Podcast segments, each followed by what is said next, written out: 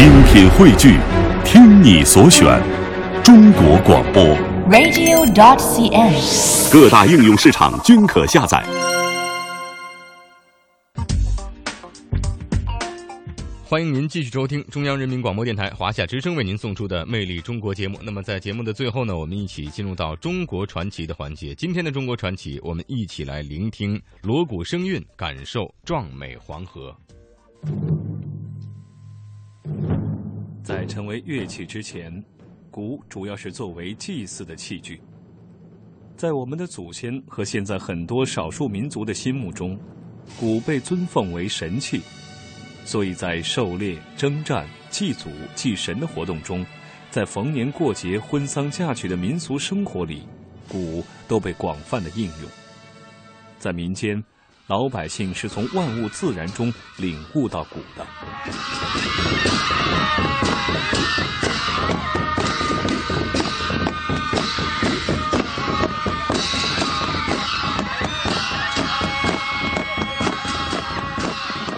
最早以前吧，就是老百姓听到的是雷声，就自然界的雷声、雨声。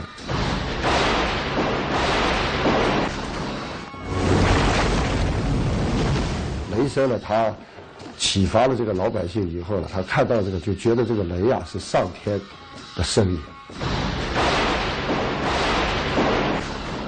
最早的鼓是陶鼓，陶瓷的这个陶陶鼓和土鼓。锣鼓是我们祖先最早使用的乐器之一，早在远古社会就有了鼓，它是中华民族文化遗产中的佼佼者。不但有皇帝造鼓的传说，还有出土文物佐证。传到今天，黄河两岸的鼓品种已经不下几百种，大到直径两米的帅鼓，小到几寸的手鼓。如今都在黄河两岸热闹地被敲击着。看着这些形形色色的锣鼓，听着或激情飞扬，或沉着雄浑的锣鼓声，就应该相信，黄河确实是中国古文化的发祥地。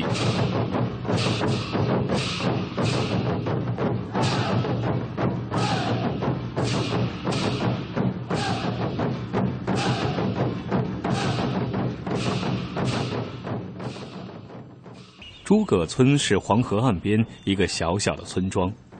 由于久旱无雨，诸葛村的村民们敲着锣鼓，又来到村口这个有着两千多年历史的古庙前。求雨是他们农耕生活重要的一个组成部分。如今谁都知道这种方法不会灵验，但谁都愿意用锣鼓的方式让沉寂的山村热闹一番。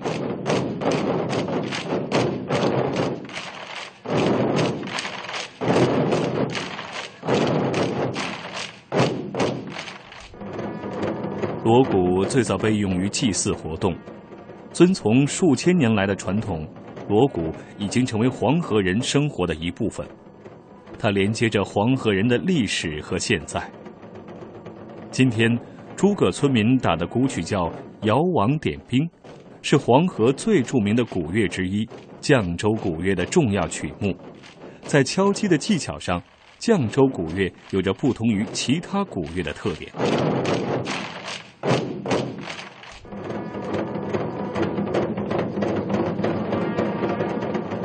它击鼓技巧就是第一个是打鼓边，啊，它这个小快板大的吧大，哒吧大哒吧大哒吧大啊，这个就是打鼓边。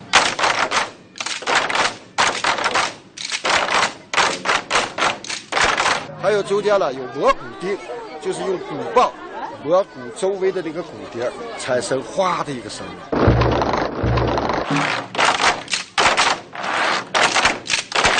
还有五鼓法，哒吧哒吧哒吧，起哒起哒起哒。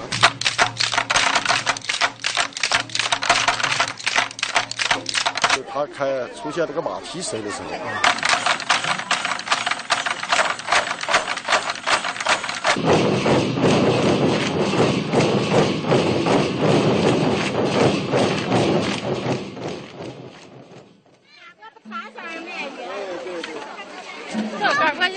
这里是黄河岸边山西的刘关庄村。村口的一群年轻人正在一个花甲老人的指挥下热情地打着鼓。在休息的间隙，两个年轻的打鼓人给我们演示了鼓的变化。他们说，锣鼓的变化非常多，你可以通过不同的技巧听出不同的人和物，听出不同的情景。对，就这个。它这个是四连音，四连音中间空一空半拍，再后打后边这一拍。这也是一种马蹄子，还有一种是，这也是一种。还有呢，就是双人的后十六，也就是双人的马蹄子。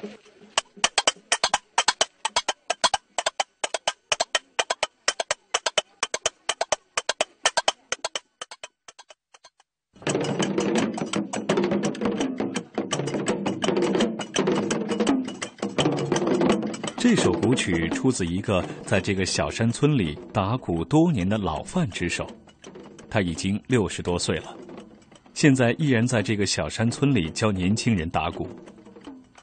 曲子的名称叫《鸡鸭拌嘴》，主要描写的是鸡鸭为了争食打了起来。老范说，这首曲子不仅是反映黄河边的农家生活，更主要的是让人们要和睦相处，不要相互争斗。一个老乡家里面一样的鸡，一样的鸭子，本来是一家人，就是因为这个喂食喂他这个一一吃，他们俩的鸡和鸭子就就哎不高兴，互相抢这个前前后来都斗起来，斗起来最后俩打起来，咬的互相两败俱伤。我们打这个东西打到最后是打的没有劲了，告给你，不要互相争斗，要互相让，互相争斗最后的两败俱伤，所以意思要和和气气在一起。它是体现我们，我们这样的话，我们自己能和平，天下才能太平。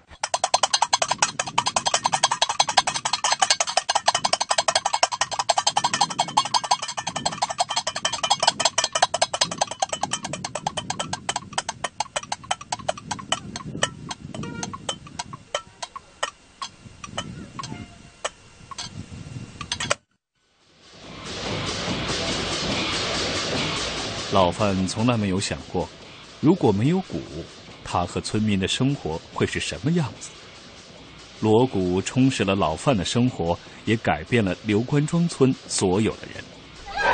这个我们好像就是男人这一般上个班了什么的没有时间啊，我们说女人出来打鼓，这就是现在不是这几天梅园停放假了啊，我呢他就给在家看着孩子。平时呢，孩子呢有我们他爷爷看着呢，就是在我们抽着业余时间出来参加参加锻炼。在我们也就说每每年呢都进行一些好像用心表演啊什么的。在刘关庄村，不管大人小孩都会打鼓。这些黄河边上长大的孩子们，仿佛刚一出生就会打鼓一样，一板一眼，有模有样。从他们的身上，你能够看到黄河古韵就是这样一代一代的传承。